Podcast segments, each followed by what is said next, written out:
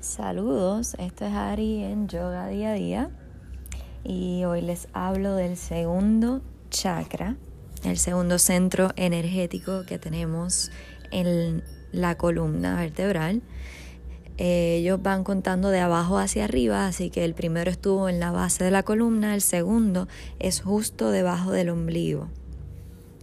Se llama Svadhisthana y su color es el anaranjado eh, su elemento es el agua. Es el significado es la propia morada. Es el chakra que añade movimiento a la quietud o lo estable del chakra anterior.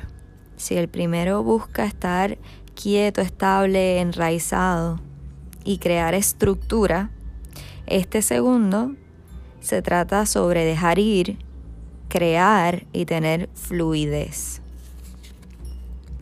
Entonces, vemos como energéticamente, en, en, base a sus elementos, lo sólido se convierte en líquido. Luego más adelante vamos a ver que lo detenido se va convirtiendo en movimiento y se incluye la unión con el otro en este nivel. Esa conexión con el otro que genera deseos, emociones y sexualidad. Eh, de eso se trata el segundo chakra. Cuando ya pasaste el nivel de supervivencia, estás estable y te mueves a interactuar con el otro y cómo lo añades a tu vida, cómo esto crea movimiento en las emociones y, en todo nuestro cuerpo. Entonces es el, el chakra del agua. Como dije, está entre el ombligo y los genitales, toda esa área entre medio. Está anclado al nervio ciático y es un centro de movimiento del cuerpo corresponde a las funciones del cuerpo que tienen que ver con todo lo líquido, como la circulación de la sangre, la eliminación urinaria, la sexualidad y la reproducción. También tiene que ver con las cualidades del agua como fluir, eh, rendirse, algo sin forma. Es el centro de la sexualidad, las emociones, las sensaciones, el placer, el movimiento, la creatividad. Se relaciona a la luna y así a nuestros deseos, pasiones y el placer. Entonces, el placer es una navaja de doble filo en este chakra porque es fácil quedar atrapado en este chakra tanto por evitar el placer como por quererlo en exceso porque el placer nos invita a expandirnos, invita a la conciencia a viajar a través del sistema nervioso y eh, de esa manera también podemos alcanzar a otros. A través del placer la mente y el cuerpo establecen mejor comunicación y los impulsos pueden fluir libremente a través del organismo completo y ayuda a calmar el sistema nervioso. Entonces, lo que pasa con esto es que desafortunadamente nos enseñan mucho a reprimir todo lo que tiene que ver con el placer, con el placer. y con esa necesidad de sentirnos eh, complacidos.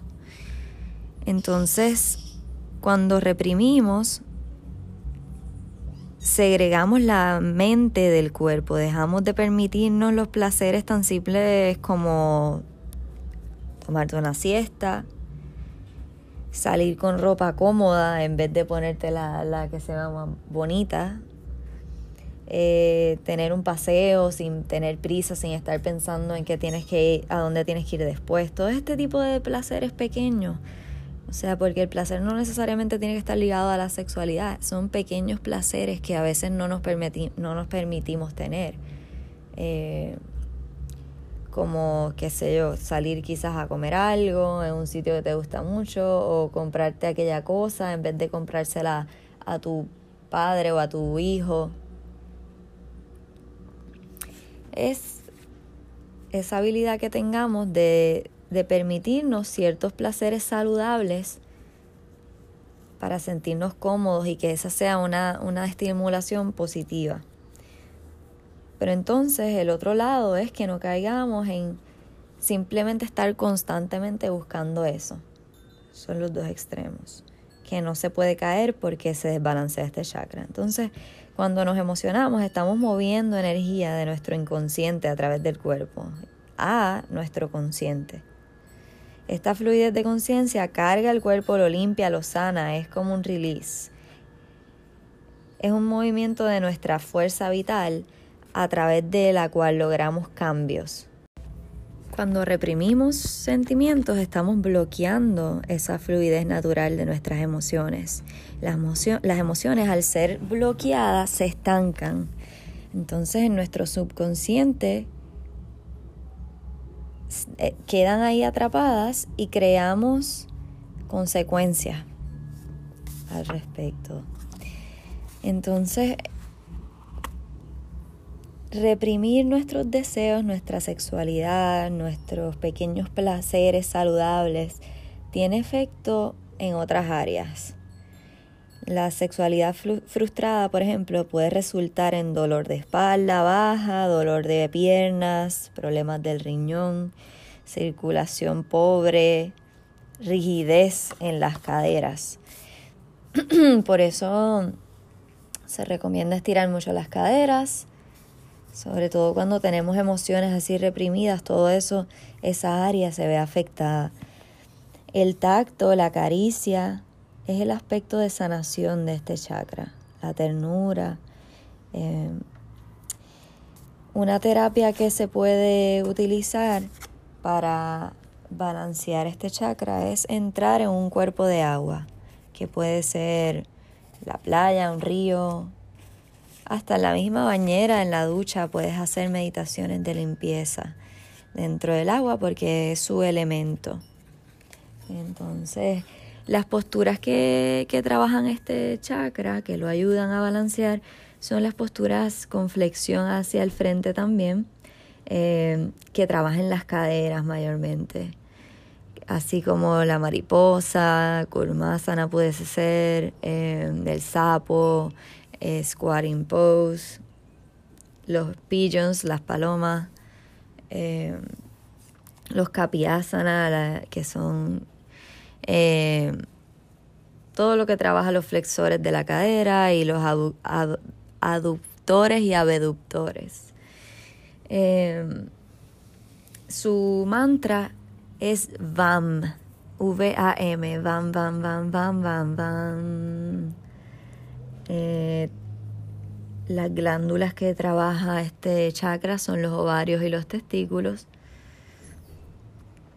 el sistema reproductivo y pues su, las indicaciones son esas, eh, que tengas algún problema del útero, de riñones, de vejiga, rigidez en las caderas, eh, problemas de espalda baja, problemas de intimidad, de timidez.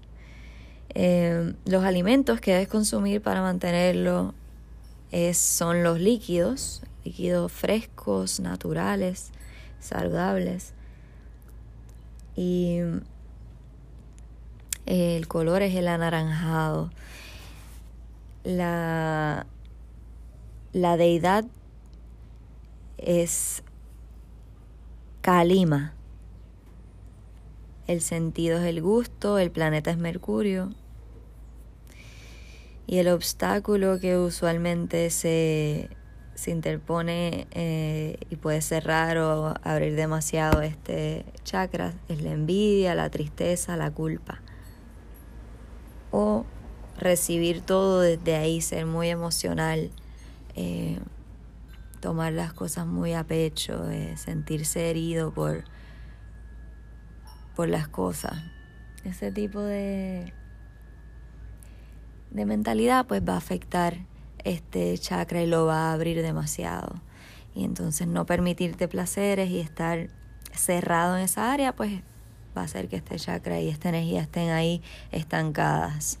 Y eso puede crear enfermedades en el cuerpo físico, además de claramente tener efectos en la energía. Y eso es todo por hoy. En el próximo episodio estaremos, estaré hablándoles del tercer chakra, eh, Manipura Chakra. Gracias por escuchar hoy. Lindo día.